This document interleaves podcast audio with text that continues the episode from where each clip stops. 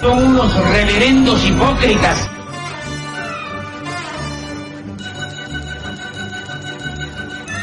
¿Por qué no suben a la tribuna a responderme si son tan hombrecitos? Tú te puedes reír, tú puedes decir lo que tú quieras, pero tú mientes.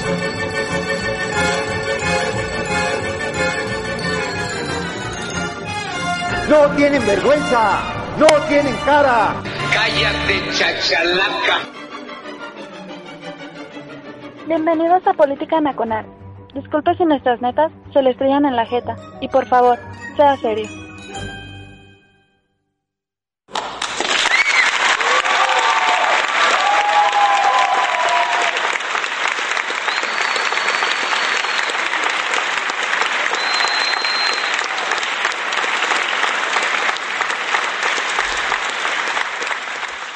Gracias, gracias, pueblo. Hemos vuelto. Gracias, señoras y señores. Bienvenidos a ustedes a Política Nacional. Es el primer programa del 2021. Y ya estuvieron ahí chingando que por qué el Chaviras eh, se tarda tanto. Alguien dijo, este, ya casi es hora de los tamales y todavía no, no abre Política Nacional. Pues sí. Alguien dijo, oigan, ya está, ya está Pablo Magluf dándole en su podcast, ya está Macario dándole en su podcast, ya está Fernando Dorak Balón dándole en su podcast. Pues sí, muchachos, pero esto es como los conciertos, ¿no? ¿A poco usted usted cree que el que eh, la banda de lujo abre abre los conciertos? No, muchachos, sí. Primero Magluf, Macario, Fernando y luego Política Nacional como debe de ser. Gracias a todos aquellos que amablemente nos están sintonizando. Es viernes, nótese qué bueno. Tuvimos un leve retraso. Sí, mire, e, están las cosas muy cabronas hoy día con el COVID. Sí, y yo me siento más relajado en cierto sentido.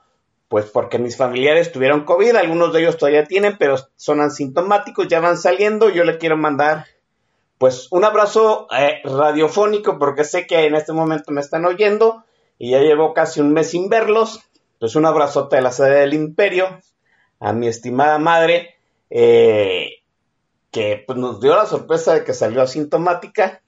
No, no sé a qué vibras del universo debo agradecerlo, pero le agradezco enormemente, ¿no?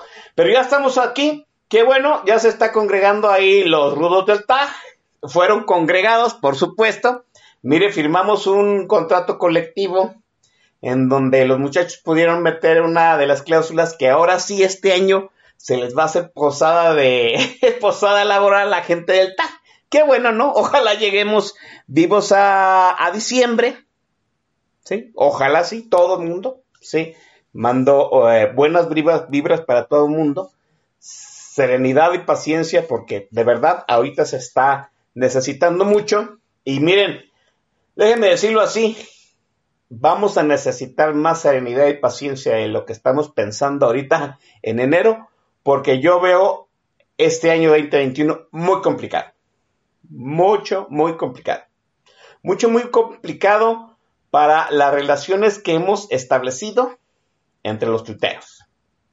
Así de fácil. Y lo voy a, lo voy a hacer como un statement ahorita aquí en Política Nacional. ¿Sí? Usted ya es la primera vez que viene aquí a Política Nacional, escuche lo siguiente, ¿sí? Es una advertencia. ¿sí? Este programa es un programa, pues a ras de pies, digo a ras de piso, ¿no? Usted piensa que nosotros somos, este, altos eh, analistas políticos, pues yo no, los invitados sí, ¿no? yo nada más muevo aquí las palancas y los botones. Sí, se, eh, nuestra premisa aquí en el programa es free speech, libertad de expresión. hacia lo más llano que usted se encuentre, ¿no? Aquí no cancelamos, aquí no este, hay censura. Nadie de los invitados que ha estado aquí y que vamos a invitar posteriormente pueden alegar que les quitamos palabras. ¿sí? No hay guion. ¿sí? Eh, muchos de los que han venido se han asustado porque no hay guion, no, no hay guion. Es más, los invitados no saben ni qué fregados les voy a preguntar. Así de fácil.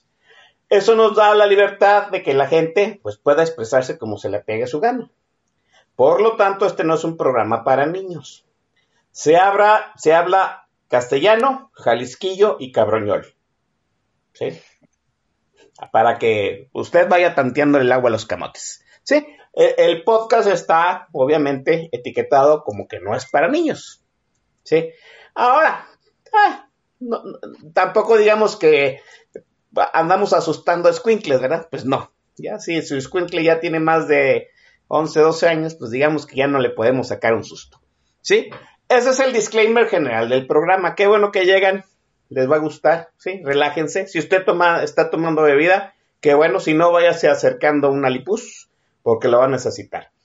Ahora el segundo disclaimer, porque este 2021 lo amerita. Este es un año complicado. Es un año complicado para todos. Es un año en donde nos van a ganar las ansias, ¿sí? Por andar cambiando el gobierno a, por ahí de mediados de junio. Y todos traemos en la cabeza una estrategia política para hacerlo.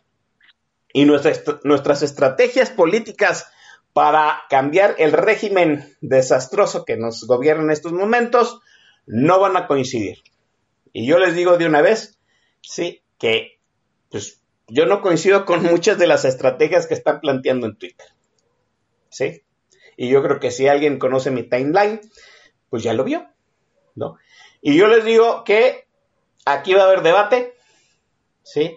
Entre muchas personas que muy probablemente ustedes creían, pensaban que estaban de acuerdo en la forma de actuar, en la forma de seleccionar candidatos, en por quién no, por quién no votar, en qué forma vamos a cambiar el Congreso, pues aquí va a haber debate, va a haber debate muy probablemente duro, va a haber eh, opiniones contradictorias, ¿sí? Muchas, eh, muchas cosas que antes coincidíamos, ahora va a resultar que no es así, como en su momento fue el durísimo debate del 2018, como en su momento fue el durísimo del mate, debate del 2016, ¿sí? Y pues para que se vayan tanteando, muchachos.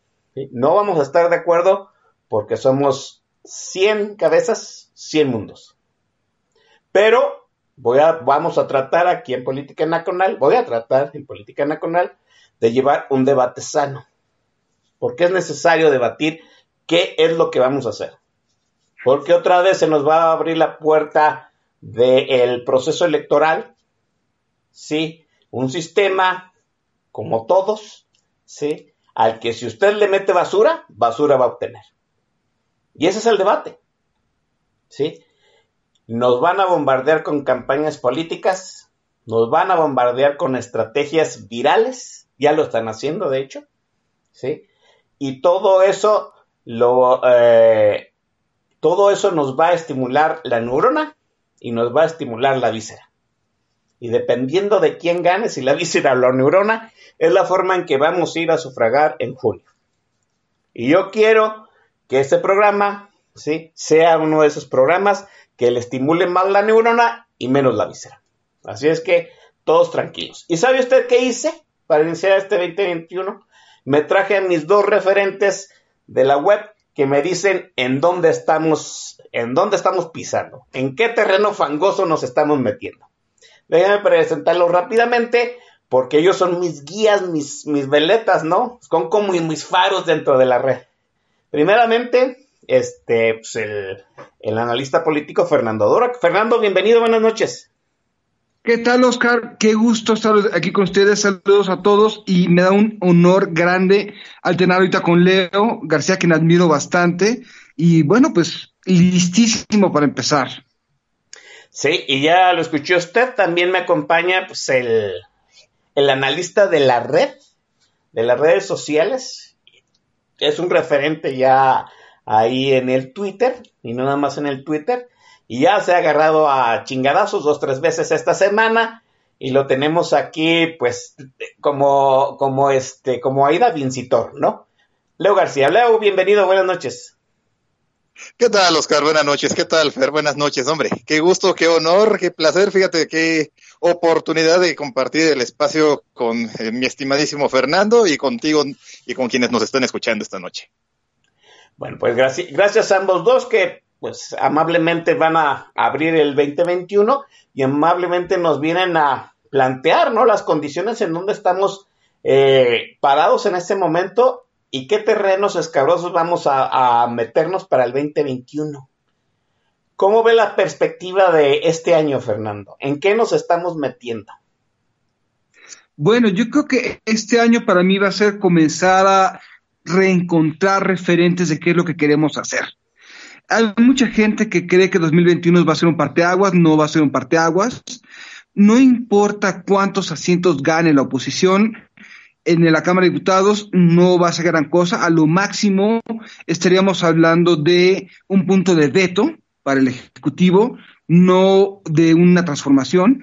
Y yo creo que para mí el tema central a nivel federal es no es qué tanto se va a poner, qué, tanto va, va, a ganar de asientos la, oposición en la Cámara de Diputados, sino el tipo de oposición que van a hacer. Es decir, si creen que va a haber un, contrapeso y López Obrador va a decir, no, vamos a ser todos demócratas y, y ya vi la luz, están completamente equivocados, no entienden ni su retórica ni sus tácticas de gobierno. Por ejemplo, cuando fue jefe de gobierno en la Ciudad de México, en el entonces Distrito Federal, de 2000 a 2003 gobernó por bandos. ¿Por qué? Porque no tenía la mayoría en la Asamblea. Va a hacer todo lo posible una persona como él para bloquear al Congreso, para brincarse, para hacer un drama. Entonces, si, vamos a creer que la oposición va a ganar terreno y van a hacer dinámicas de bloqueo como el que hubo que hubo entre el 97 a 2012, no han entendido a López Obrador, no han entendido su retórica, no han entendido sus tácticas, y lo único que estarían haciendo es regalarle 2024. Por lo tanto, para mí el tema es, el, no es importante cuánto gane la oposición, sino que comiencen a encontrar un nuevo discurso, nuevos referentes, y especialmente aprender de los errores de 2018. En esto no, 2018 no fue una gran conspiración de, malo, de malos malosos que ganaron, sino también fue resultado del fracaso de un, de un modelo de, de, país y de eso todos somos absolutamente responsables. Creo que dejamos esto para, para empezar el debate aquí. Sí, así es. A mí, a mí me parece que Fernando Duroc empieza correctamente la situación y, y quiero que todos se metan en la cabeza a qué estamos aspirando en este 2021, porque me parece que eso nos, nos, nos, este, nos retorna, no sé, los pies a la, tierra, ¿no? Yo lo acabo de decir en, el, en mi timeline, hay gente que quiere derrocar al presidente a tuitazos la semana que entra. Y me parece que debemos de plantearnos como sociedad, como votantes, ¿sí? pues eh, objetivos alcanzables, objetivos eh, logrables, ¿no? Un, plan un plan este temporal de algo que podamos conseguir, porque entre menos podamos conseguir más querremos, querremos aspirar. Viene luego lo que en su momento Leo García comentaba, ¿no? La decepción, la desesperación, la víscera, el enojo, y eso es pues dinamita pura para el proceso que se va a seguir este 2021, Leo. Sí, no, y de hecho, pues lo estamos viendo, ¿no? Ya empezaron eh, poniendo muy alta ahorita la apuesta, eh, van pues por causar malestar, por causar, seguir dinamitando los medios que todavía hay al alcance. Muy bien lo dijiste, no vamos a, a lograr a lo mejor a partir de puros no se logra un cambio en el país, eso es un hecho. Sin embargo, lo que sí sucede a través de las redes es que la gente puede encontrar referentes, puede intentar informarse, puede intentar coordinarse que muchas veces termina siendo contraproducente, porque realmente lo que se termina incitando es eh, confusión y es malestar. La prueba de que quieren ir por todas las canicas y que no van a ceder nada en la cancha es el, asedio que hay contra las redes en este momento. No es casual que hayan empezado ahorita a querer golpear al medio, ya ni siquiera a los usuarios, ¿no? Es, al medio. Quieren empezar a cerrar los canales donde la, audiencia, el usuario de a pie, pudiera llegar a encontrar alguna forma de coordinación y de poder hacer algún movimiento verdaderamente coordinado. Y eso ahorita es a donde le están apostando, a empezar a cerrar ese canal, a empezar a golpear, a empezar a causar confusión. Tal vez no lo van a lograr, porque la cancha no ha cambiado mucho. A decir verdad, es bastante absurdo el, eh, el argumento que están queriendo manejar acerca de que pueda existir algún sesgo en Twitter que es el caso específico donde está habiendo ahorita eh, este debate o este mal intento de debate, pero lo, que sí van a lograr es eh, causar la distracción para que la gente crea realmente que pues está viendo alguna situación ahí ideológica o de simpatías, que, que digo, ahorita porque ya no está el señor Jalife, ¿verdad? pero el señor Jalife era de los que decía que esto era de, los, de George Soros y era este, estas conspiraciones muy extrañas. Pero pues entonces, como ya se fue ese enemigo abstracto, pues ahora se fueron al, hombre de paja de siempre, ¿no? Y entonces ahora resulta que porque es que la, la, la moderación de Twitter es calderonista, es, noticias, es la misma moderación de Twitter con la que ganaste, ¿no? O sea, así de absurdo es eh, lo que están queriendo manejar ahorita. Sin embargo, pues al menos ya lograron meter suficiente ruido en el canal. ¿no? Y es, es, eso nos da un poco el tono de por dónde van a querer jugar, o sea, no van a querer soltar el balón y al contrario, ¿eh? dispuestos a tirar tantas patadas en las pantorrillas como, como sea posible, ¿eh? Sí, e, eso es lo que tenemos que tener presente. Hablemos primero de, en, dónde está parado el gobierno en la estrategia que está siguiendo. Déjeme decirlo así. Eh, el estimado Fernando Dorak, Leo son dos de los tuiteros que han ponderado mucho a lo largo de, pues, del año pasado y el antepasado, desde la elección del 2018, la situación de no dejarse imbuir en la narrativa de, del presidente, de dejar de eh, ser reactivos a lo que dice el presidente en las mañaneras, a ser activos y proponer una narrativa diferente. Creo que se, creo que eh, la pandemia nos ha ayudado mucho en eso, quizá no coordinado como sociedad, sino el hecho de que pues, esta situación que estamos viviendo, este, salud, pues, pues, escapa a las manos del gobierno, escapa a, la a las manos de nosotros también. Pero es, es un hecho que al presidente le, le duelen las redes sociales, las benditas redes sociales, le está pagando muy probablemente un karma.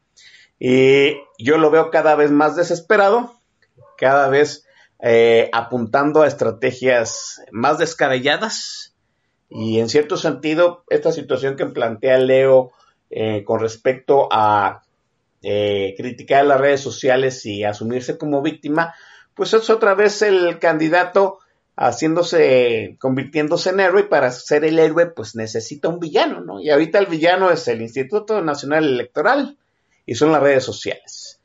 ¿En dónde estamos parados con la estrategia gubernamental, Fernando Dora? ¿Qué podemos esperar de, lo, de un López desesperado por la elección intermedia? Bueno, una, eh, una, una, cosa que siempre me ha interesado muchísimo es hacer ver que López, López Obrador no es tonto, no es senil, no está loco, sino sabe muy bien lo que hace comunicativamente. Y lo peor que podemos hacer es tacharlo de loco, senil, tonto o cualquier otra cosa. ¿Por qué? Porque si nosotros lo descalificamos de esa forma, no nos permitimos entenderlo. Y si no lo entendemos, no lo podemos predecir. Y si no lo podemos predecir, nos va a ganar siempre. Eh, López Obrador tiene, tiene claramente varios, varios, varios manejos discursivos. Él sabe lo que va a pasar, es, es, un, es, es a la vez una persona del pueblo, siempre se ha presentado como eso, come garnacha, se, se ve desaliñado. Ojo, no es un puerco, esa es una estrategia de comunicación, verse desaliñado. Eh, maneja todos los lugares comunes de la, de la retórica del nacionalismo revolucionario priista, y además de todo tiene una cosa que se llama, se llama lenguaje teleológico, que significa hay un sentido de la historia. La cuarta transformación inevitablemente se consolidará. Él sabe muy bien qué va a pasar y esa crisis le viene como anillo al dedo. Si consideramos ese discurso y sabemos que es lo que él sabe que va a pasar, lo tiene él claro, puede llegar un momento en el que cualquier, o cualquier obstáculo que vaya viendo no es algo que le haya sorprendido, es algo que ya espera y debe ser removido para que se cumpla la cuarta transformación. ¿Qué estoy diciendo? Estoy diciendo su narrativa. Eh, creo que es indispensable siempre entenderla y no descalificarla. Y los primeros después de Morena tienen todo ese sentido. A mí me parecen una joya los, los de Tumor y el de Claudio X González. Aquí, el de Claudia X González para mí me parece una, me parece una maravilla, es decir, retoma una, teoría de la, de la conspiración. Hay alguien que desde el oscuro conspira contra el, el, el, el orden establecido.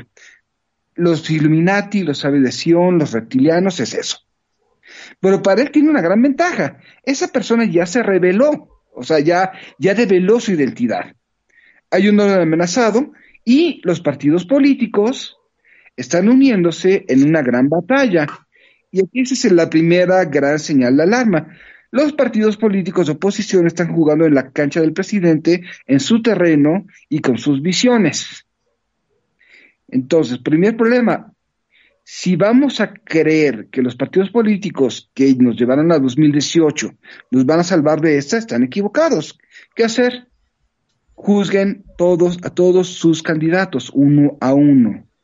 Los partidos políticos ya murieron. Ahora, ¿qué es lo que está haciendo López Obrador? Está tejiendo una, se está tejiendo una narrativa de país.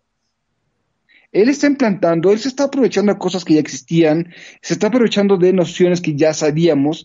A todos se nos educó, todos los nacidos en los 70 y 80, se nos educó con esa misma, con, con esa misma historiografía de cartulina, de monografía.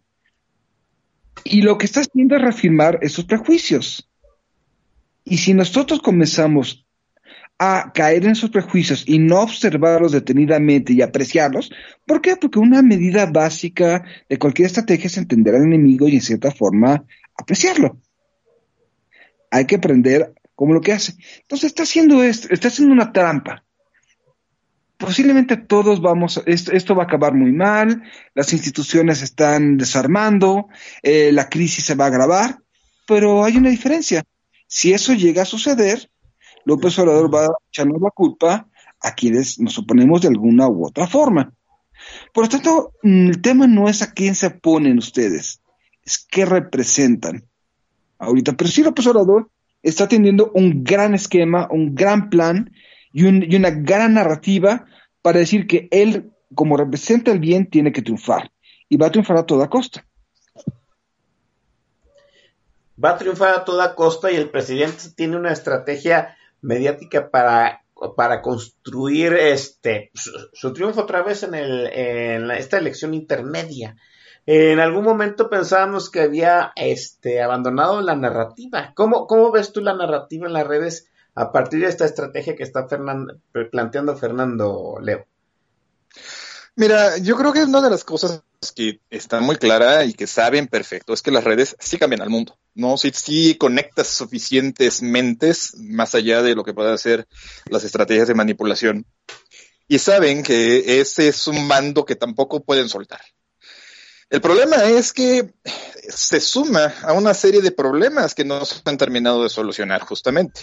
La, eh, lo que quiere considerar su o, eh, oposición que realmente digo, a pie de, a, a, nivel de usuario estamos hablando más bien de disidencia, de gente que disiente de las posturas y de las teorías y de las narrativas del gobierno, son disidentes, eh, siguen entrampados en eh, justamente en, en, toda esta dinámica que ellos están marcando. Por eso les funciona también y por eso tampoco lo sueltan, ¿no? Eh, como bien dice Fernando, el, está, nos están contando una gran narrativa, un gran cuento. Esto es una eh, una gran epopeya, ¿no? Es una gran, eh, el, la historia del héroe que está venciendo al sistema y está reinventando al país y tal. Y pues resulta que ahora también ya las redes son ese gran adversario que tiene que derrotar, ¿no? La realidad es que la red es exactamente la misma con la que ganó, pero lo que ya no tendrán ahorita es, o ya no tienen, es tanto el manejo de esa narrativa justamente.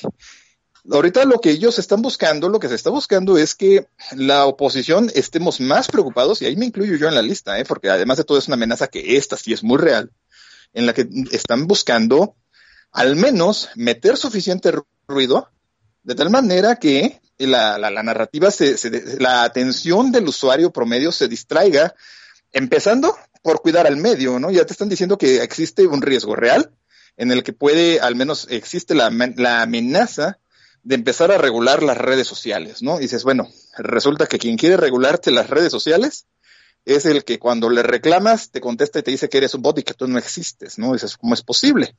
Entonces, la narrativa que se están manejando es la del ruido, es la de la confusión. Eh, la, oposición no ha terminado de superar esa parte en algunos grandes aspectos. Hay otros que son, son incontrovertibles, no hay manera de negarlos, pero porque es la realidad y que, que, es una realidad que ha rebasado todos los aspectos y que es efectivamente el tema que tenemos con la pandemia, ¿no? Las fotos, los testimonios y todo lo que circula por la red, donde nosotros vemos lo que es la realidad del manejo tan nefasto que ha sido esta pandemia, esa es una de las partes que no pueden negarla. Eso puede ser de lo poco que tal vez utilice, pudiera utilizar la oposición para sustentar algún, alguna coordinación, alguna manera de sostener alguna postura unificada y que sobre de eso se pudiera convocar a actuar. La bronca es que eh, eh, estamos todos todavía inmersos en una en una tendencia a ser reactivos y no proactivos. Ya lo habíamos venido superando. La realidad es que la conversación, y fue de lo que platicamos la vez anterior aquí en este espacio, ya tenía otro matiz, ya era, tú veías que ya no lograban colocar los temas en la agenda, que ya no lograban enturbiar tan fácilmente la conversación, que ya no lograban eh, imponerse. Realmente esto era que se lograban imponer. Ahora eh, el tema es a destruir, a enturbiar, a meter ruido, a causar confusión. Y en, en el extremo final, realmente lo que se está buscando es desmovilizar que no haya manera en que se puedan hacer esfuerzos que puedan tener algún resultado palpable fuera de la pantalla. E, es, este es un punto interesante, desmovilizar, desmotivar, desincentivar que la gente se interese por la política. Me, parece que ese es un gran punto porque la verdad, y hay que decirlo, ¿no? Eh, cada vez escuchamos más eh, pues, ese comentario de, el, tú es que el Twitter ya no es lo mismo, es que me voy a dar un descanso de las redes sociales, eh, es que este, ya no es la misma interacción. Y, yo les digo y advierto nuevamente, ¿no? Que la interacción se va a poner más complicada este año porque verdaderamente va a haber polémica hasta en personas que coincidíamos en ciertos puntos, ¿no? Eh, lo que se viene, Fernando, pues esa es, en cierto sentido, esa, guerra de criterios, ¿no? Esa forma de, eh, de, de ponderar la desesperación de cada uno por cambiar la inercia en la que va este país y no de dejarse imbuir por la narrativa que tú ya bien comentabas de López, ¿no? Esa situación de ser más reactivo a lo que él sucede. ¿Se puede conseguir a ras de piso? Yo sé que las redes sociales son una muestra no muy representativa del país, pero se le puede ganar a la narrativa del presidente a ras de piso en los spots políticos, en la conversación de calle. Yo creo que va a ser muy difícil, pero es posible. Yo, eh, en primer lugar, hay que asumir que lo que hagamos nosotros es nuestra responsabilidad y eso debe de iniciar desde las comunidades. Es decir, todos tenemos algún amigo, todos tenemos alguna tía, algún primo que hemos dejado de hablar por razones políticas. No me refiero al tío Chairo que va a buscarte en tus redes sociales para trolearte. No me refiero al matraquero que está haciendo su chamba, del lado que sea. Pero sí ciertamente a personas que no estamos necesariamente en algún extremo. Yo los invito a que a que si están en un, estado donde te puedan salir a tomarse un café o una chela, lo hagan, busquen Zoom, comiencen a buscarlos, cómo están, cómo les va, y después hablan de política, pero la apuesta de ambos lados es que no haya nadie en medio. O eres Waisican, o eres, ¿cómo se llama esta, esta palabra esperpéntica que están utilizando? Facilitador. Es decir, o estás conmigo o estás contra ti, y el tema no es estar con alguien, es quién representamos como comunidad, volvernos a hablar en realidad, comenzar a, eh, a, decir, bueno, no estamos de acuerdo con las cosas, pero nadie tiene la razón aquí. Eh, si me dices vamos a defender la democracia con respecto a lo que vi en 2018, no cuentas conmigo. Si vamos a defender la democracia haciendo una, una, crítica real a lo bueno que se hizo y a lo malo que se hizo, discutámoslo, pero creo que eh, en primer lugar es tomar distancia de todas las narrativas, Dos, qué representan ustedes en sus comunidades, retejan esos hilos y a partir de eso comenzar a darnos cuenta que hay puntos intermedios, hay grises. Y si perdemos esos grises, vamos a estar en los próximos las próximas décadas dando golpes de péndulo con personas más o menos autoritarias, demagógicas, solo, con la única diferencia que van a decir cosas bonitas para el lado del, para el lado al que se quieren dirigir. Por lo tanto, creo que la primera tema es uno, ¿qué representamos? ¿Cómo tejemos la comunidad? Dos, 2021 va a ser la elección de nuestras comunidades, no de la nación.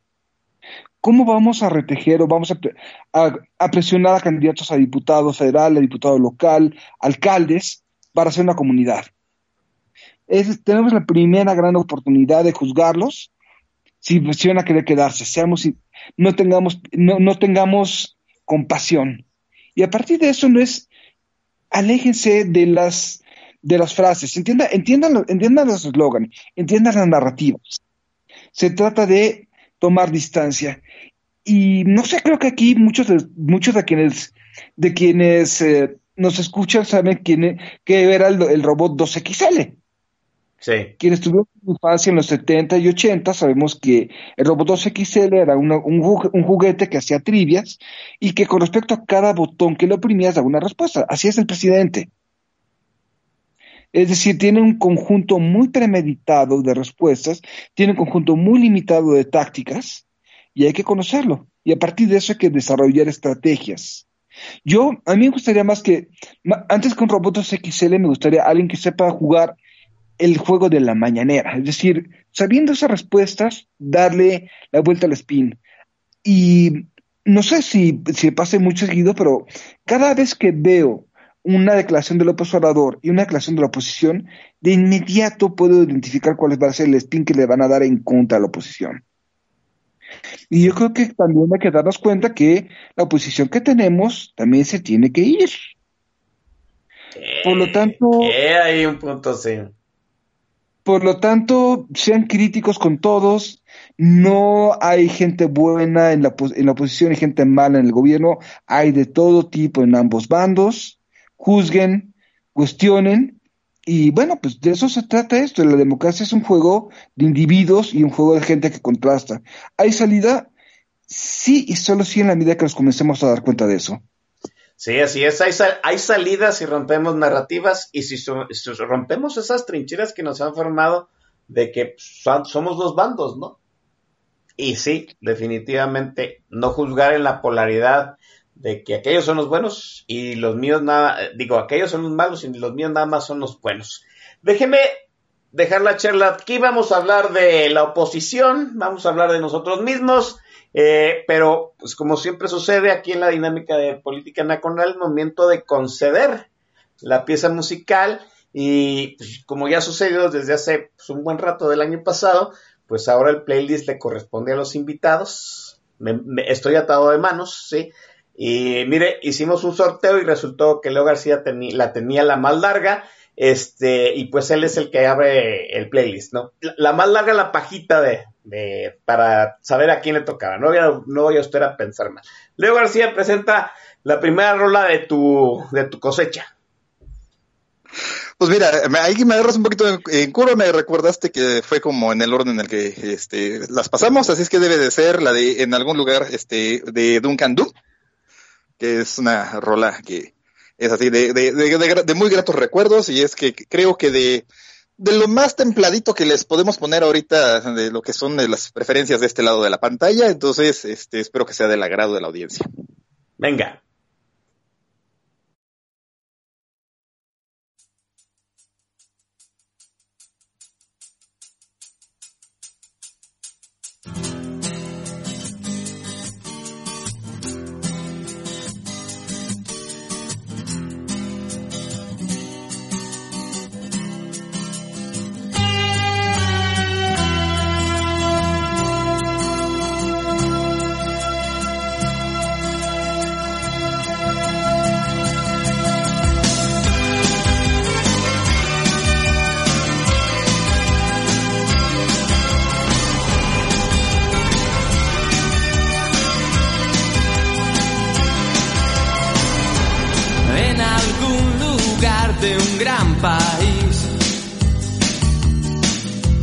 Olvidaron construir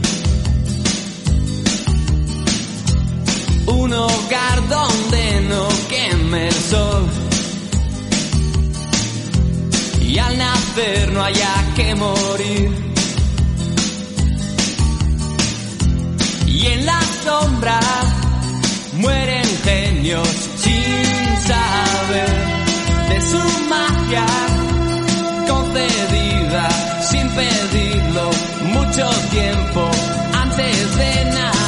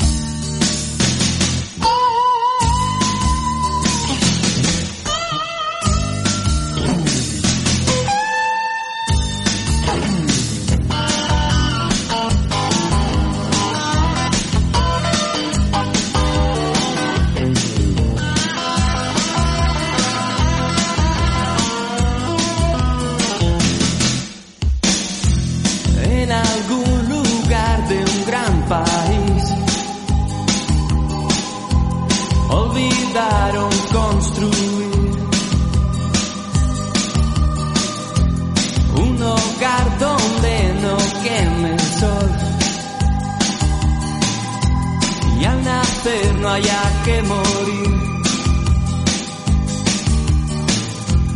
Un silbido cruza el pueblo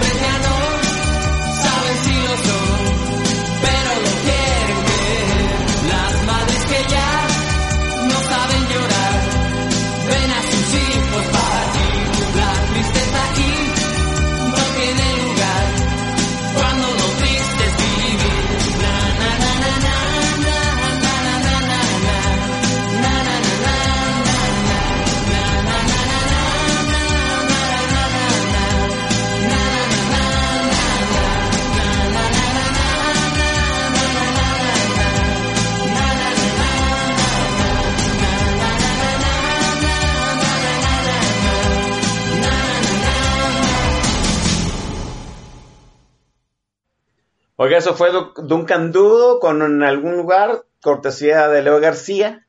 Eh, empezó muy, muy fresón ah, de esta cosa. Sí, fue- ya vi que muchos les tienen tanteado pues, el gusto a Fernando Dora que a Leo García ahí en el Twitter. Oh, muchachos, pues, qué, qué- qué conocedores, ¿no? Este, déjenme saludar a la gente que está ahí en el tag, pero en chinga, porque pues, ahora hay mucho de qué hablar. Sí, mire, en el tag ya se, ya le ponemos asistencia en Torolimios, a Boilercito. Ahí está mi estimadísimo coronel Chorizo. Le mando una- un abrazote. Está el Edson, el Master El Shah, Ergon, Fronterita México, bienvenida, Gus Valref, está mi paisano Jules Guitar, hijas, que traen ahí un, un desmadre eh, entre Jules Guitar, el, el, el Gabo, Gabo Navarro, y la bien contestona que se está formando una, pues, una logia muy ruda tapatía, que bueno, me gusta. Ya que se acabe la pandemia hay que invitar a todos los de la logia tapatía ruda a, unas chelitas e invitamos a, a- a Julio para que sienta lo que es candela, ¿no? A Julio Ríos. Le mando un abrazo también a Julio Ríos, que aunque luego no coincidimos, ya sabe que nos queremos mucho. Eh, está Corazcón, Nosferato 1487, mi estimadísimo hermano Javo Chávez, el Super Vic, el Jabolo, el Aitaita, mi estimadísima amiga Águila, a Zurri- eh, el América está estrenando director técnico, se está calibrando al muchacho y como siempre pues, el América va que vuela para otro campeonato, ¿no? Eh, y está, mire, acaba de llegar Santiago Arroyo, bienvenido Santiago, ¿no? Este, vamos a tener una charla posteriormente con Santiago, porque pues, nos agarró, no saben, ¿no? Es candidato, eh, precandidato a diputado, pues por el partido, por el PES, ¿no?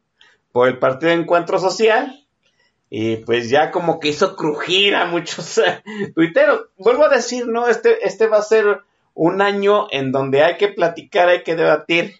Y mire, Santiago Arroyo dijo una frase que me gusta, ¿no? Hay que ser disruptor desde adentro.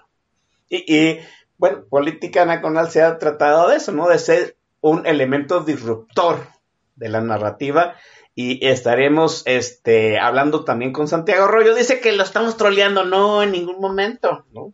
Jamás. Digo, yo sé que ese día salieron un montón de memes acerca de Santiago Arroyo, pero pues, pues es la carrilla común. Dice Santiago Arroyo que Leo García le haga un hijo. No entiendo. Pero en fin, este.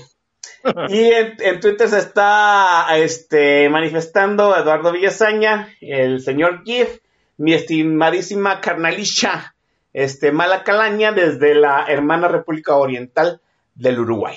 ¿no? Y ya, ya llegó también Yaviraji, está la bien contestona. Yo creo que hoy no pudo manifestarse en el TAC, pero nos está saludando desde Twitter. Gracias a todos ellos, gracias a la gente que amablemente también está chingándole con el podcast desde los lunes, ¿sí? les agradecemos que estén descargando el podcast. Ya llegamos pues a una buena cantidad de, descargas, ¿eh? debo decirlo. Ya nos andan buscando por ahí. Mm, que nos lleguen al precio, ¿no? Dice Santiago Arroyo.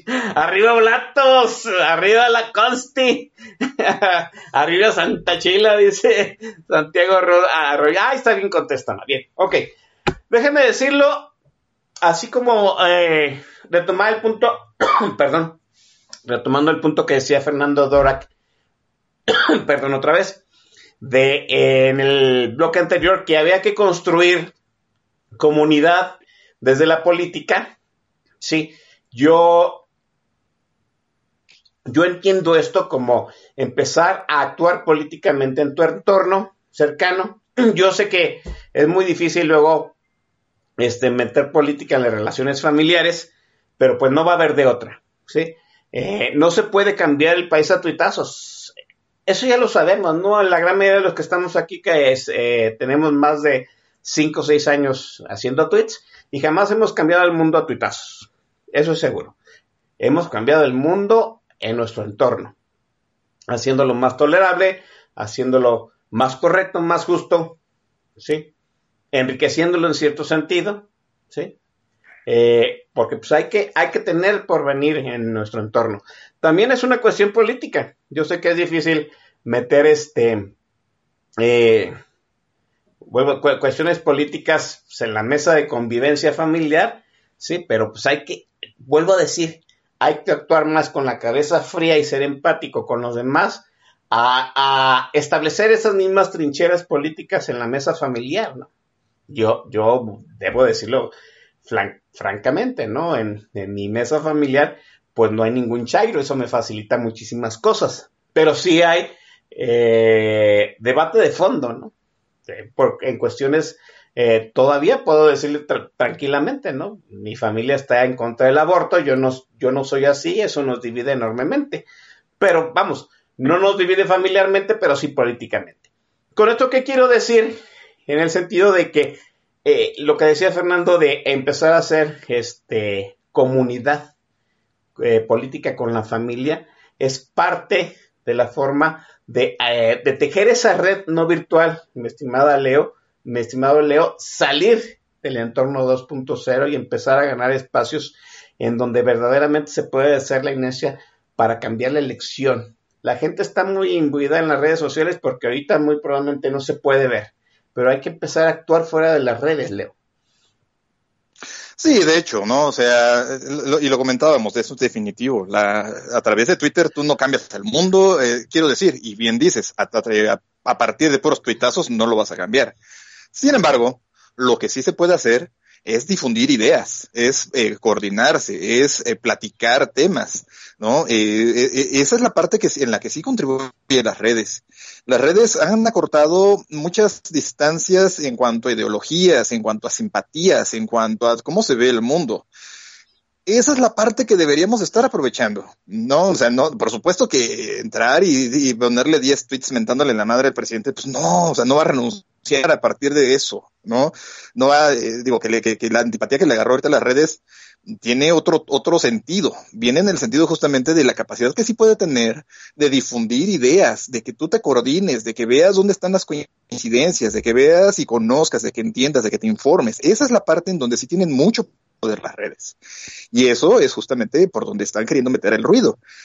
Eso, ahora, hay, hay algo que se, que se subestima, que es que las redes sociales no se quedan dentro de la pantalla, ¿no? la plática que se da en línea se sale de la pantalla, se sale al entorno. Eh, podemos hacer un experimento muy sencillo, ¿no? ¿Cuántas conversaciones hay hoy en lo cotidiano que inician con, eh, viste este tweet, viste este video en YouTube, ya viste lo que pusieron en el Facebook. Esa es la parte donde tienen el poder las redes. ¿no? O sea, tú no, eh, y por más que las golpeen y por más que uno se divierta y, encuentre desahogo, que es otra de las grandes funciones de las redes, eh, poniendo tuitazos y subiendo memes y haciendo cosas, el verdadero poder de esto está en la manera en que eso conecta con otras personas, en lo que eso conecta y mueve las ideas, las simpatías, las afinidades con otras personas. Por eso es que también es tan importante para la estrategia que estamos viendo ahorita en respuesta que está trayendo este gobierno de meter ruido, ¿no? Que, que se enturbie el canal, que las ideas no fluyan, de tal manera que eso a la vez no se vea reflejado fuera de la pantalla podemos en cierto sentido, Leo, este, crear una inercia positiva a través de las redes al entorno real. Digo, a mí se me hace deberíamos de poder. Deberíamos de poder, estoy de acuerdo. En cierto sentido, debemos de ser, debemos de ser hábiles en utilizar esa noción de las redes sociales en un debate sano en la familia. Ese es el objetivo. Deberíamos de poderlo, por supuesto, y, muy bien lo dices. El, primer círculo de influencia que tenemos es el círculo próximo, la familia, los amigos. Digo, ahorita se ha hecho la distancia, pero debería ser el lugar de trabajo. Esos son los espacios de influencia donde sí lo que sucede en las redes debería de verse reflejado inmediatamente, ¿no? El, tema es que además, donde empieza a haber problemas, es que esto también lo que está causando es un ensimismamiento de parte del usuario. Se, eh, se están cerrando las posibilidades de que se hagan esfuerzos coordinados más amplios. Porque lo primero, lo primero, y, trayéndolo muy aterrizado al tema político, lo que a lo mejor lo primero que no hemos logrado y que es casi imposible ahorita de pedirle a, un grupo amplio de gente, es que tendría que saber que hay cosas en las que va a tener que ceder. y nadie quiere ceder. Ahorita todo el mundo al contrario, o sea, eh, como todo esto que hemos venido platicando, hay desesperación, hay cansancio, hay hartazgo, hay mucho malestar. Y entonces todo el mundo lo que quiere es encontrar las vías en las que lo que creen que debe de hacerse sea. Y no entienden que a lo mejor ahorita una de las primeras respuestas que deberíamos encontrar es en qué estamos dispuestos a ceder para que se sume en un esfuerzo colectivo. definitivamente, no hablamos de un esfuerzo nacional. Sería, es irreal pensar en que esto nos está pidiendo un esfuerzo nacional. O sea, no, no es, esa no es la ruta. Tenemos que actuar en lo local. Tenemos que lograr que la conversación que se tiene en línea, donde a lo mejor nosotros estamos intentando entender un tema, permee y se salga hacia lo que estamos comentando y que lo llevemos a lo mejor a la mesa con la familia, que lo llevemos al entorno con los amigos y que sea eso lo que vaya ampliando la perspectiva de qué es lo que sí se puede hacer de una manera palpable. Hacer de una manera palpable, trayendo las ideas de las redes, eh, insertando, hacer un tipo de inception como Christopher Nolan, meter la, la idea dentro de el debate sano familiar de la política, y a eso se tienen que sumar también, en cierto sentido, los candidatos locales. yo creo que es parte de lo que también deben entender los partidos, Fernando, en el sentido de crear una dinámica local saliéndose de las redes. Las redes sirve muy probablemente para inyectar ideas, pero pues el debate, el debate de qué hacer y los perfiles que hay que elegir se deben de, dar desde el entorno cercano y en lo local, Fernando. Completamente hay que partir de una premisa. El, sistema de partidos como lo conocíamos ya no existe. Es decir, Este, este año vamos a ver la gira de despedida de los partidos como los conocemos. Incluso Morena también es muy frágil. Morena está dependiendo única y exclusivamente del carisma de López Obrador y lo están viendo como el hombre que puede garantizar la existencia colectiva. Y eso es una cosa muy importante, porque el momento que López Obrador o pierda esa capacidad de aglutinar o desaparezca por cualquier razón de la escena política, vamos a ver una nueva diáspora de Morena. Entonces, el, sistema de partidos está, en flu, está completamente en transformación. Comenzará el sistema de partidos a reconfigurarse después de las elecciones. ¿Por qué? Porque se van a dar cuenta todos los partidos que ya el sistema como estaba ya no existe. Y esa reconfiguración va a durar hasta mediados finales del próximo sexenio.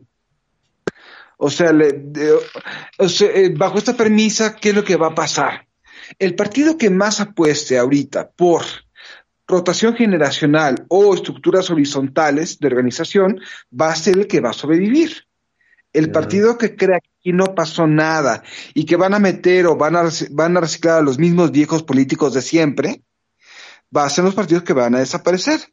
Y aquí somos, y aquí cada uno de nosotros somos muy determinantes en eso. Es decir, creo que el primer tema es vencer la aversión o la esperanza desmedida hacia un partido o una persona. Hace tanto daño decir no quiero ni un voto más a Morena a vamos a votar por Va por México. ¿Por qué? Porque son los, los únicos que nos pueden sacar de esto. Esos dos extremos hacen muy mal y la verdad es que nadie nos va a sacar de esta. Nadie nos va a salvar. Eh, nos metimos todos juntititos, tomaditos de la mano en este entorno y solamente todos juntititos y tomaditos, de la mano vamos a comenzar a encontrar una salida. Por lo tanto, creo que aquí el, el, el primer tema es sana distancia y preocúpense sobre su comunidad, qué son, qué es lo que quieren todos como comunidad. Y a partir de ahí vamos a empezar ya a hablar de lo nacional en 2024, pero 2021 es para hablar de nuestras localidades lo, los partidos, eh, los partidos políticos son, este, podría decir, son es, precursores de esa, de esas redes comunitarias que debemos de tejer en el debate político. O, o, o ellos son causantes de agitar otra vez las aguas, porque yo, déjenme decirlo francamente, yo estoy viendo a los partidos en la misma inercia de, de, de candidatos, de, este, de plataformas de propaganda que en el 2018 que nos condujo pues a polarización, a, divisiones, a trincheras y, y, yo no los veo como precursores de, de, de, este cambio de la manera de meter la política en la comunidad, Fernando. ¿Cómo lo ves tú? Y no, es decir, los partidos políticos a nivel nacional arrasan demasiadas inercias ahorita como para darse cuenta de lo que pasó. Alguna vez incluso leí que los partidos políticos nacionales tienen un rezago de 20 años de la realidad, de la realidad actual de la sociedad. Es decir, para Alito Moreno, Kurt Cobain todavía sigue vivo, por ejemplo. sí. Este, eh, pero los partidos locales, la, reconstrucción de los partidos políticos va a ser a partir de los partidos locales. Y aquí hay muchos casos de buenas y malas prácticas. Por ejemplo, en 2018 el PAN pudo mantener ciertos bastiones en el Estado de México porque apostó para la reelección de sus propios ediles. Siete de los nuevos, de los nueve ediles que lanzaron para la reelección lograron reelegirse. Eh, en Aguascalientes, en Querétaro, este, el PAN todavía tiene unas estructuras. ¿Qué es lo que vamos a ir viendo? Los partidos se van a, se van a reestructurar desde lo local. Y aquí que lo, y si metemos esto a la posibilidad de reelección, ¿qué va a implicar? Un chavito ambicioso va a saber muy bien que ya no, para ser diputado no va a tener que cargarle las maletas a alguien, sino poco a poco va a darse cuenta que para hacer una carrera política tiene que hacer su propia base. Y eso va a tener que pasar por retar o vencer al diputado propietario aun cuando sea de su partido. Los partidos que más sepan apostar a esas estructuras locales, ¿por qué? Porque el siguiente paso del caos de los partidos es la descentralización. En el momento que el Tribunal Electoral del Poder Judicial de la Federación interprete el segundo párrafo del artículo 59, de que dice que los partidos van a reseleccionar a los candidatos que aspiran a, reelegirse, como los, los partidos reseleccionarán según el nivel de gobierno al que la persona desee reelegirse, que esa es la única interpretación lógica. Eso va a implicar descentralización automática de los partidos. Entonces, ¿qué es lo que estoy diciendo? Vean las siguientes jugadas.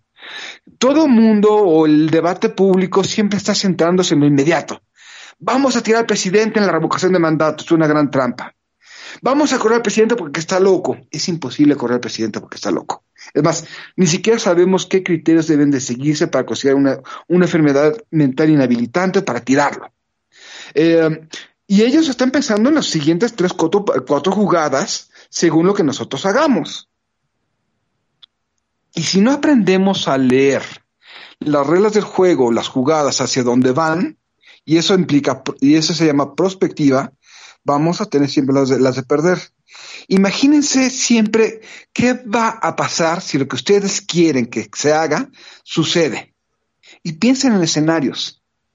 La política otra vez no es un juego de voluntades, no es acto de magia, es ir pensando, es ir imaginando, es hacer escenarios. Y eso es justamente lo que nos puede salvar. No es tanto el buenismo de vamos a votar por un mejor país, eso no va a pasar, no existe un mejor país. Es piensen las posibilidades del momento y a partir de esas posibilidades comienzan a, a tomar jugadas viables.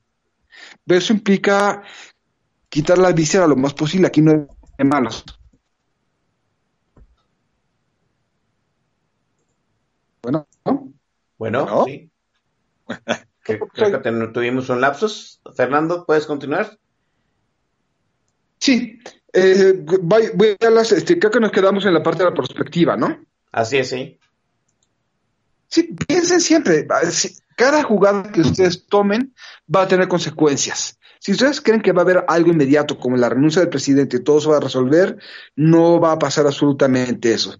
Si ustedes piensan que cualquier acto que digan va a tener consecuencias y que incluso la, otra parte ya tiene pensado las siguientes tres jugadas a partir de lo que hagan, van a ganar. Pero otra vez, no hay magia, no hay cosas inmediatas, no hay cosas permanentes y no hay cosas simples en esto. Piensen, esto es estrategia siempre. Que los, que los partidos políticos participen de esta inercia local, ¿no? Y que todo el mundo estemos pensando en un objetivo realizable para la elección intermedia y luego para el 2024. Yo lo dije fra- francamente, ¿no? Pensar que mañana va, vamos a tumbar al presidente a tuitazos, pues me parece algo descabellado.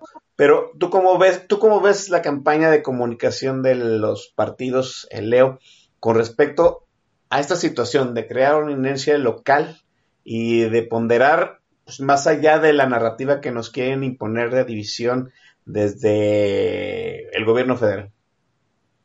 Extraviados, completamente extraviados, ¿no? Eh, hay una narrativa en ningún sentido, ni en lo local, ni en lo nacional, ni en nada. Eh, lo que hay es mucha propaganda, propaganda muy vaga. No, no hay esa capacidad de conectar. Y fíjate que es, es increíble porque las redes es lo que te lo permiten. Te permiten una segmentación tan efectiva, tan poderosa, que te dejarían muy específicamente conectar con regiones geográficas perfectamente delimitadas en las que tú pudieras comunicarte con tu audiencia. La bronca es que la herramienta lo permite, a lo mejor, y, digo, no a lo mejor, la herramienta lo permite, pero también lo que no han hecho, lo que nadie está haciendo es escuchar. Los partidos no escuchan.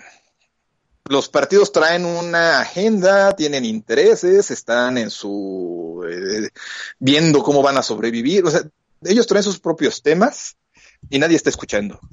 El problema no es tanto llegar o no a la audiencia, es tú puedes llegar a la audiencia, pero ¿qué le estás diciendo y qué es lo que vas a proponerle, qué vas a, cómo vas a moverlos? Y eso no está pasando. La comunicación está completamente extraviada. Es un problema muy complejo porque eh, realmente el, tema sería tan sencillo, entre comillas, pues como eh, intentar mandar un mensaje claro. Y no está pasando.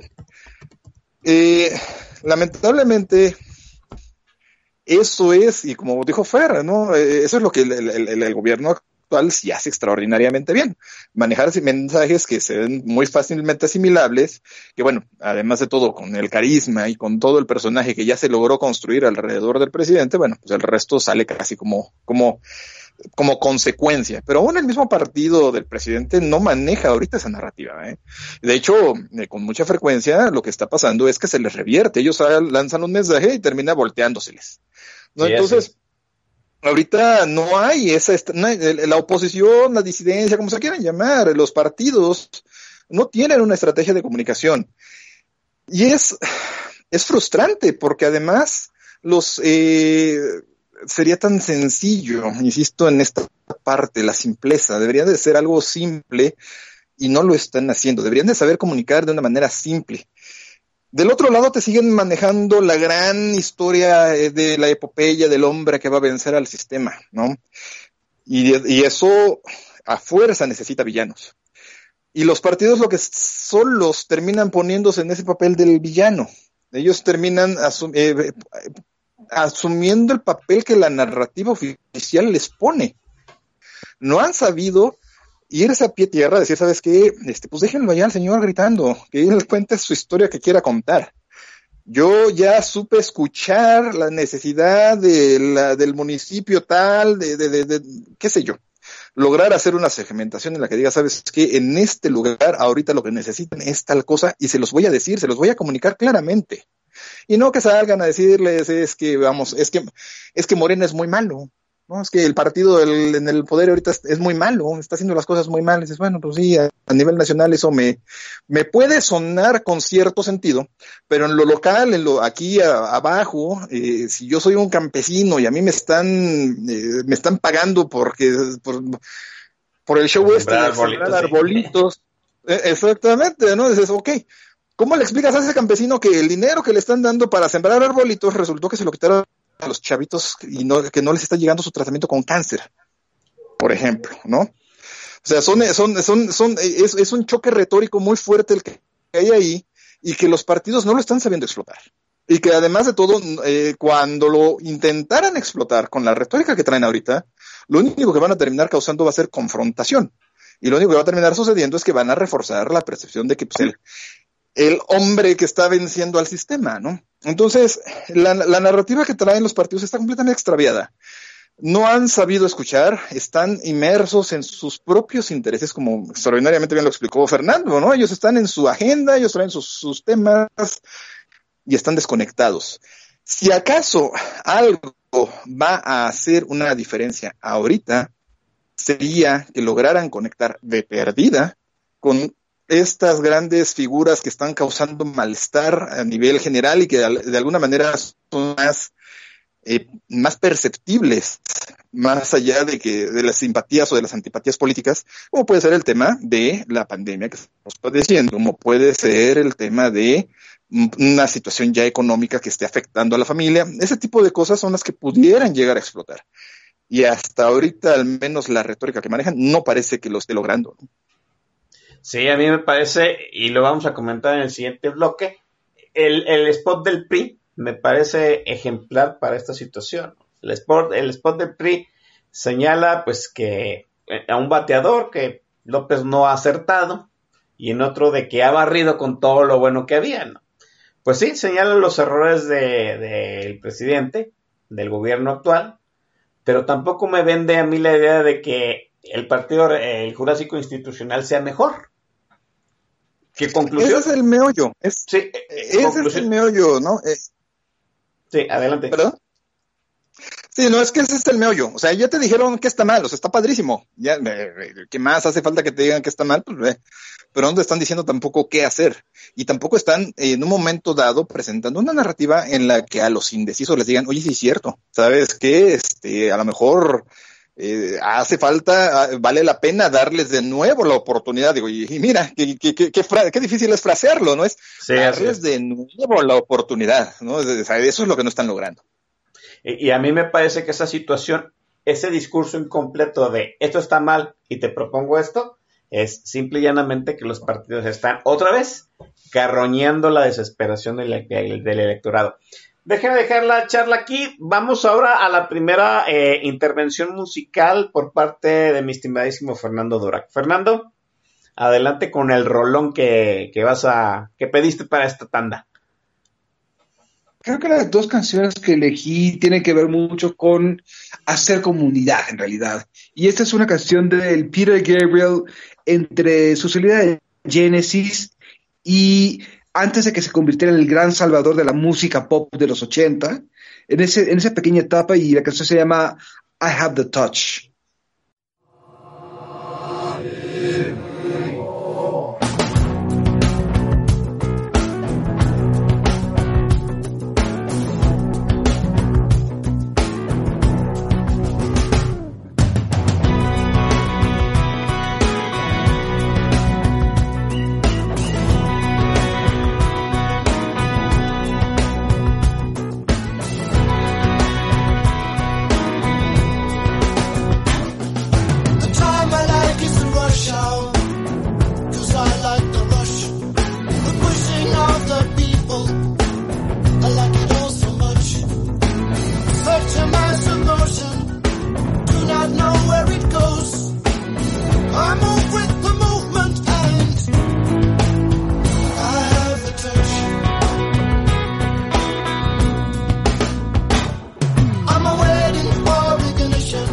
I'm looking for a spark.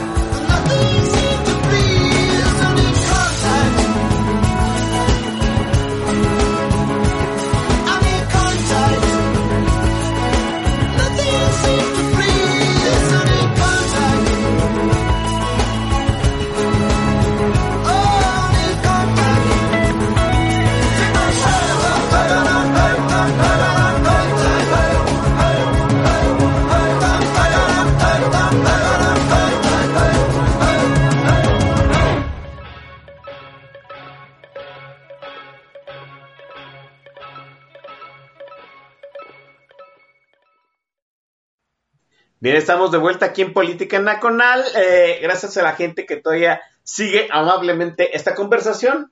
Oiga, ya llegó, ya déjenme tomarle la, lista de asistencia a mi estimadísimo, eh, estimadísima Publio Fifilia y está en Twitter. Dice, dice una cosa muy coherente, ¿no? Eh, que Twitter es una red social, sí, pero que se ha manifestado como la red social más influyente. Mm, Probablemente sí, probablemente más influyente dirías creo que estamos, totalmente de acuerdo que las redes sociales no tienen la masa crítica para crear una inercia de cambio, pero sí me parece que es el caldero mágico de donde fluyen las ideas que sí pueden crear la, la inercia de la, de la masa crítica. Nada más hay que, hay que enlazar esas ideas del caldero mágico de Twitter pues a nuestro entorno cercano, que es lo que estamos tratando de dejar establecidos aquí, ¿no? Ya llegó también Efraín Carrizales. Oiga, lo voy a decir de una vez, ¿no? Si se acaba la pandemia y mi estimadísimo Efraín Carrizales sale bien librado, me voy a sentar con él a, echarnos una botella de vodka. Porque el muchacho ha librado dos, tres momentos ya muy candentes de la pandemia. Sí, es como ese piloto de avión que le pasan los misiles muy cercanos y no lo tocan. Un abrazote a mi estimado Efraín Carrizales. Ojalá que todo siga bien con él, la verdad se le estima, se le estima bastante. Mira, estábamos hablando de la estrategia del gobierno, estábamos hablando de la medio estrategia de los partidos, ¿sí? Yo estoy totalmente en coincidencia con lo que dice Fernando en el sentido de que este debe de haber nuevos nuevos perfiles en los partidos políticos. Yo sé que ahorita es muy difícil que tú eh, candidato joven, candidato independiente, candidato que levanta la mano por un distrito este, local, pues vayas a brillar en el entorno nacional de un partido, ¿no? Vuelvo a decir, vea usted nada más quién es el presidente del PAN. Se supone que es lo más granado de que hay de, de los políticos del PAN. Pues no, en cierto sentido, pues el, el tamiz por el que tuvo que pasar Marco Cortés nos dio por resultado este político, no voy a decir que sea chafa, ¿no? Este político de escasas eh, cualidades, sí, pero a mí, a mí me parece, y estoy de acuerdo con Fernando Dora, que hay gente que quiere participar, que va a levantar la mano, y el punto es encontrarlos, separarlos, tamizarlos y apoyarlos. Estoy totalmente de acuerdo con eso. Y también estoy de acuerdo con lo que dice este Leo, García. Las campañas políticas desde el centro, desde lo, más alto de, los partidos, no está siendo correcto. ¿sí? Vuelvo a decir, el spot del PRI es esclarecedor. Las declaraciones de Marco Cortés también son esclarecedoras, ¿sí? De que pues, los dirigentes nacionales están en otra sintonía muy diferente. Pues hágase de cuenta que ellos no cuentan hágase que ellos no valen en este momento. Usted es candidato de a pie por el distrito 23 de Tangamandapio. Pues échele ganitas, la verdad. Lléguele a sus vecinos, lléguele a la gente de su distrito, de su comunidad, de su municipio, de su, de su delegación, ¿sí? Y échele ganas. La verdad es, es, es parte de un deslagón la gente nueva le echa ganas y nosotros como votantes también tenemos que echar, echarle ganas a encontrar a esas personas y hacer una inercia de comunidad para cambiar este cagadero desde el entorno cercano.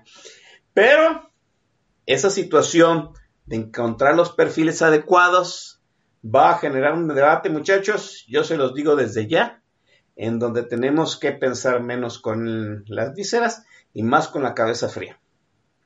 Porque ya, ya lo estamos viendo en Twitter, ¿no?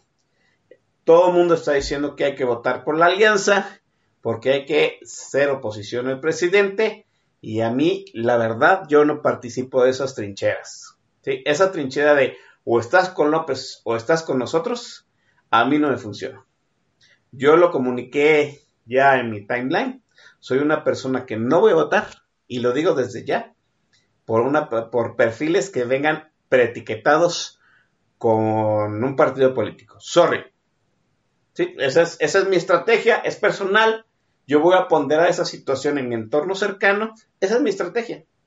Y yo sé que esta situación les va a causar ruido a mucha gente. De hecho, la estimadísima abogada Carla Ureña ya ha llegado mi timeline dos, tres veces a decirme pues que no estoy en lo correcto. Y, vamos, puedo decir, yo no soy una persona eh, todopoderosa y que todo lo sé, muy probablemente sea una estrategia incorrecta.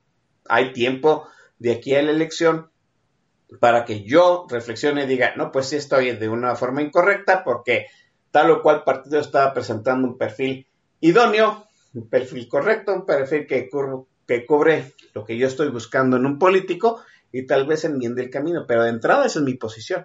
Y a mí me parece que más allá del debate de estar con la cabeza este, como un paraguas, no tratando de, secundar la narrativa del presidente, de este, trabajar desde lo local las narrativas con los candidatos a tu distrito local, a tu distrito este, federal, a los presidentes municipales o lo que sea que se vaya a elegir en, este, en cada uno de los lugares donde ustedes viven, me parece que también hay que entender que la estrategia no va a ser nacional, no es una cuestión de ellos son los buenos, nosotros somos los malos y hay que votar por la alianza porque pues, es el voto útil de, de, este año.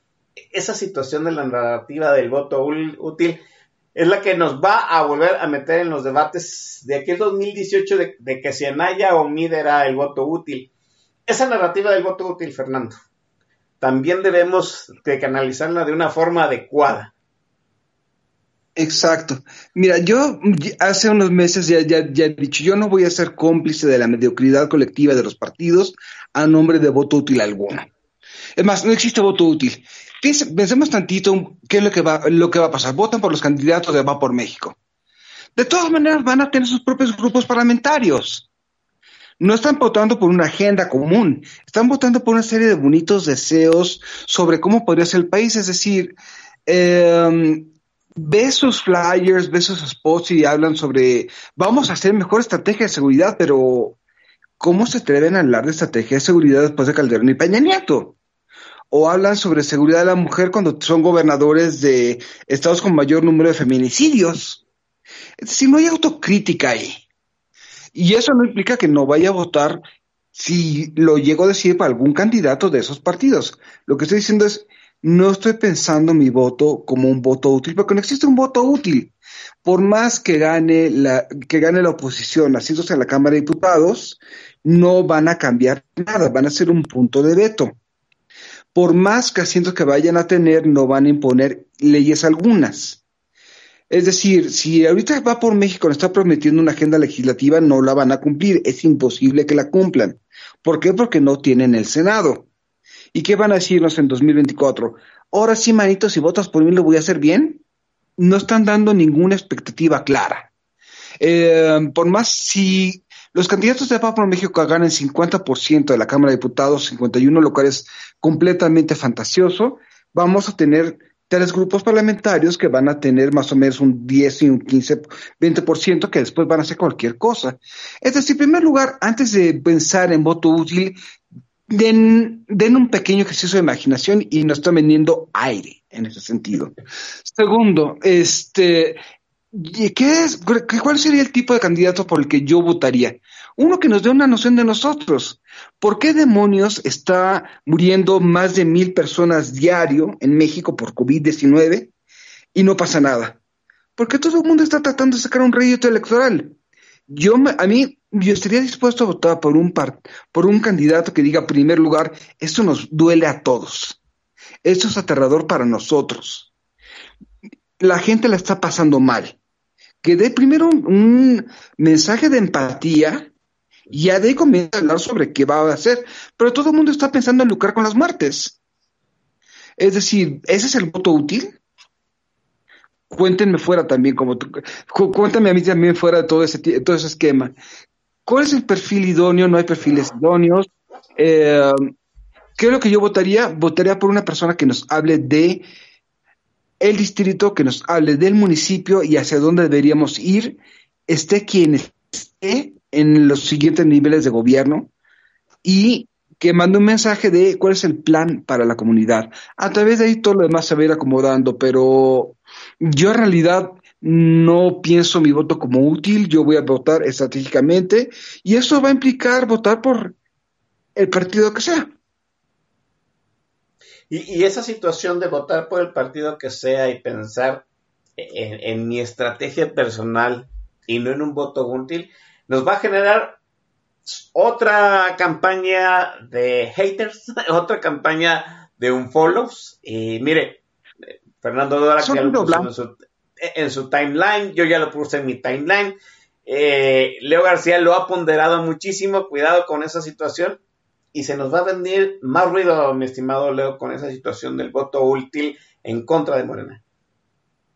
Sí, ahí lo que va, lo que se va a disparar va a ser la tribalidad, ¿no? Eh, en línea, Desafortunadamente ese es el dardo envenenado de la narrativa al que estamos todos expuestos, al que de, alguna manera todos, eh, eh, por voluntad propia, al, ejercer algún criterio personal, nos vamos a someter a ese, a esa, a exponer, ¿no? A, que cuando uno diga, oye, es que yo a mí me parece que tal, ¿no? Y, y por más que tú fundamentes tu postura, por más que tú fundamentes tu, tu criterio, lo que va a suceder es que a la tribu de enfrente, a la tribu a la que no le parezca tu postura, va a venir y va a, atizarle, ¿no?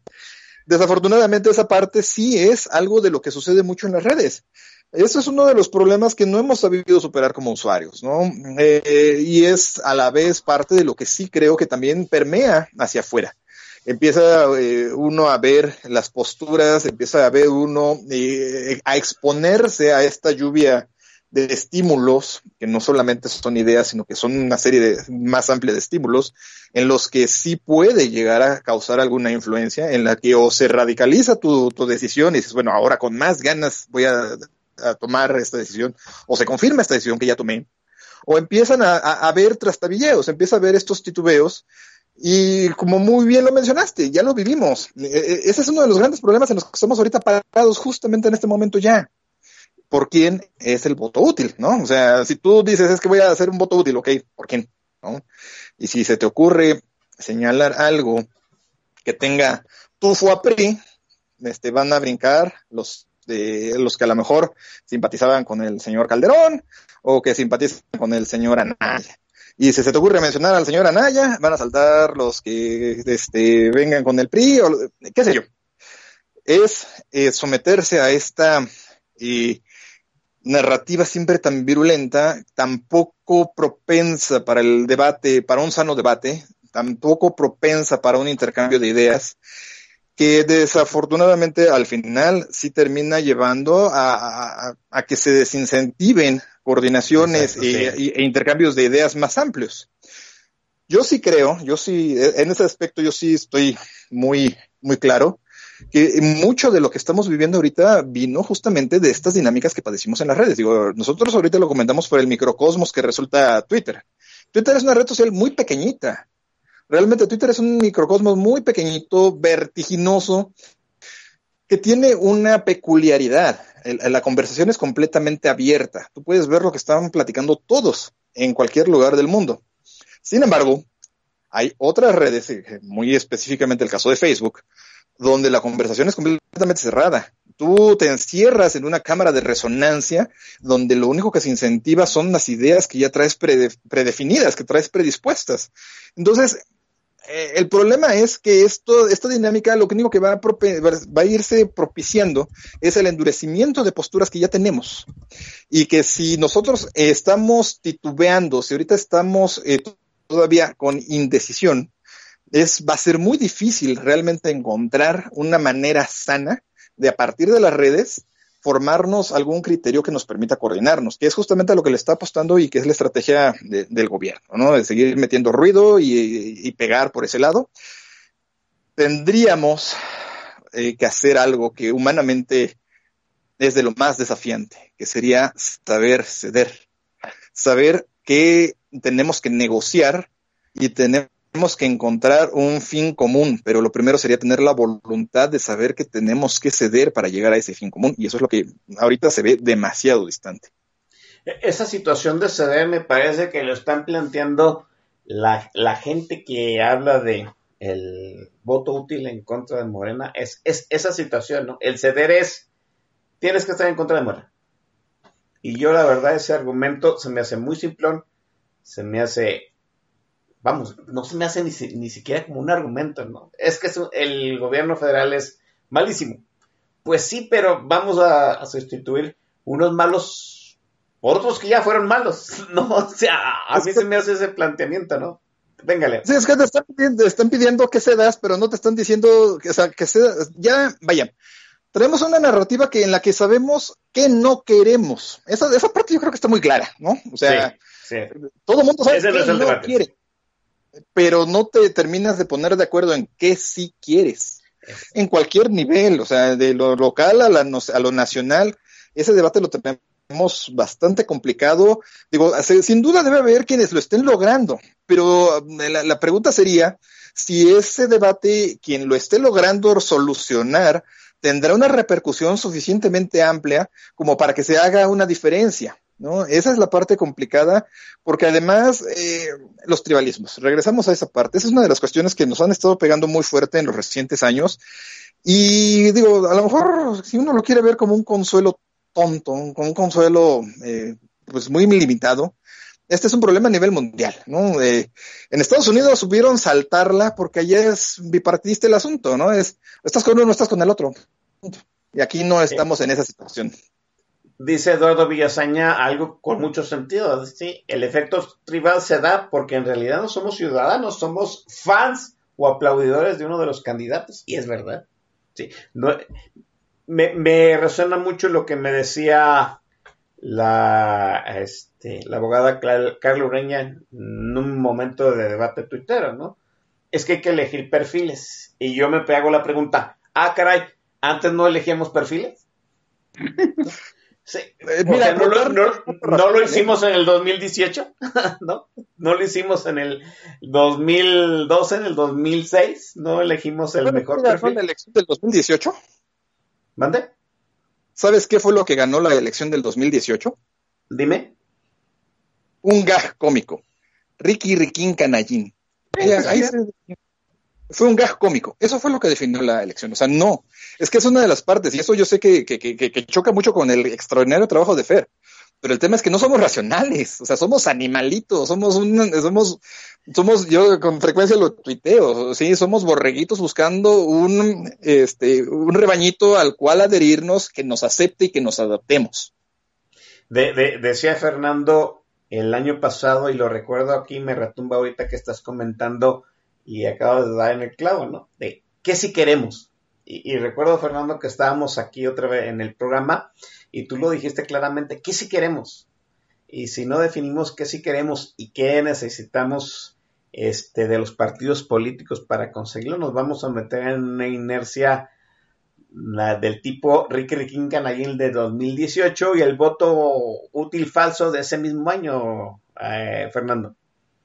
Es muy interesante esto, es decir, no creo que no- los, seres humanos no somos racionales, no existen campañas basadas en la razón y buena parte de esa incapacidad del PAN de comunicar fue justamente eso. Tenías, recuerda, los, la- la- el, PAN en 2018 tenía unos spots muy interesantes sobre el voto, el ingreso básico universal, que está otra vez Anaya reciclando pero ganó, como muy bien dice Leo, el Ricky Ricky Canallín, es lo que no- nos acordamos. Somos personas racionales somos personas emotivas. Y toda la propaganda debería de apelar a ambas cosas. Ahora, ¿qué es lo que querríamos? Y esta es una muy cosa muy importante y que le debemos aprender también a López Obrador. López Obrador está representando un algo colectivo. La cuarta transformación es la culminación de la historia de México. López Obrador es el líder que, nos, que el PRI nos enseñó a esperar pacientemente. Está representando algo. Es un discurso muy viejo, es un discurso anacrónico, es un discurso reactivo, sí, pero está representando algo. ¿Qué representan los otros? Y ahí eso debe comenzar a retejer una narrativa de pertenencia. Al momento que nosotros estamos creyendo que hay dos polos, lo único que estamos haciendo es negarnos la capacidad de comunicar comunicarnos. Y yo creo que cada uno de nosotros hagamos un ejercicio.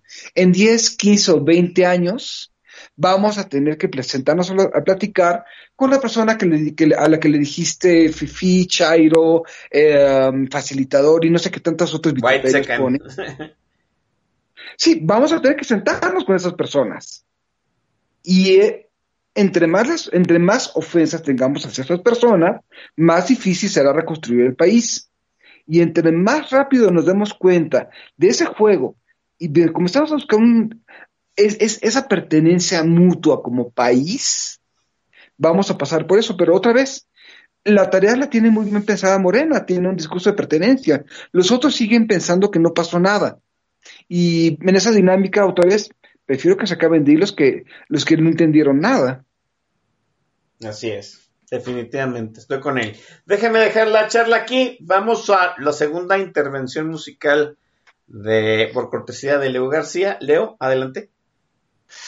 Bueno, pues vamos con una canción que, de, a decir verdad, a mí con frecuencia me resuena mucho. Es una canción del, de 1989, donde, digo, mentiría si digo que fue la primera vez que vi esta referencia de esta palabra, pero me encanta cómo lo plantea. Eh, hay que pensar que es un grupo argentino y que habla de desinformación y de control. Vamos a oír a Rata Blanca, precisamente con la canción de Bajo Control.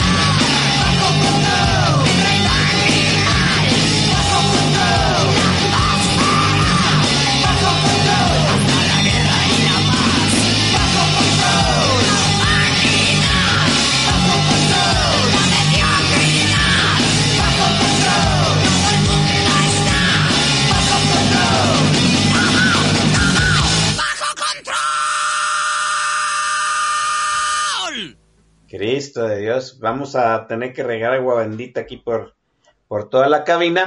Oiga, ya, ya volvimos este, aquí a la transmisión. Gracias, señores y señores. Hoy nunca habíamos puesto rata blanca. Sí, entonces, al menos eh, hay que admitirle a, a Leo García que ya puso algo novedoso aquí en Política Nacional. Van a estar escuchando cosas novedosas porque pues ya el playlist le pertenece a los invitados. Yo agradezco enormemente esa situación. No hay manera de cómo retribuirle su participación a los invitados más que pues nos anden aquí templando los oídos con su propio gusto, ¿no?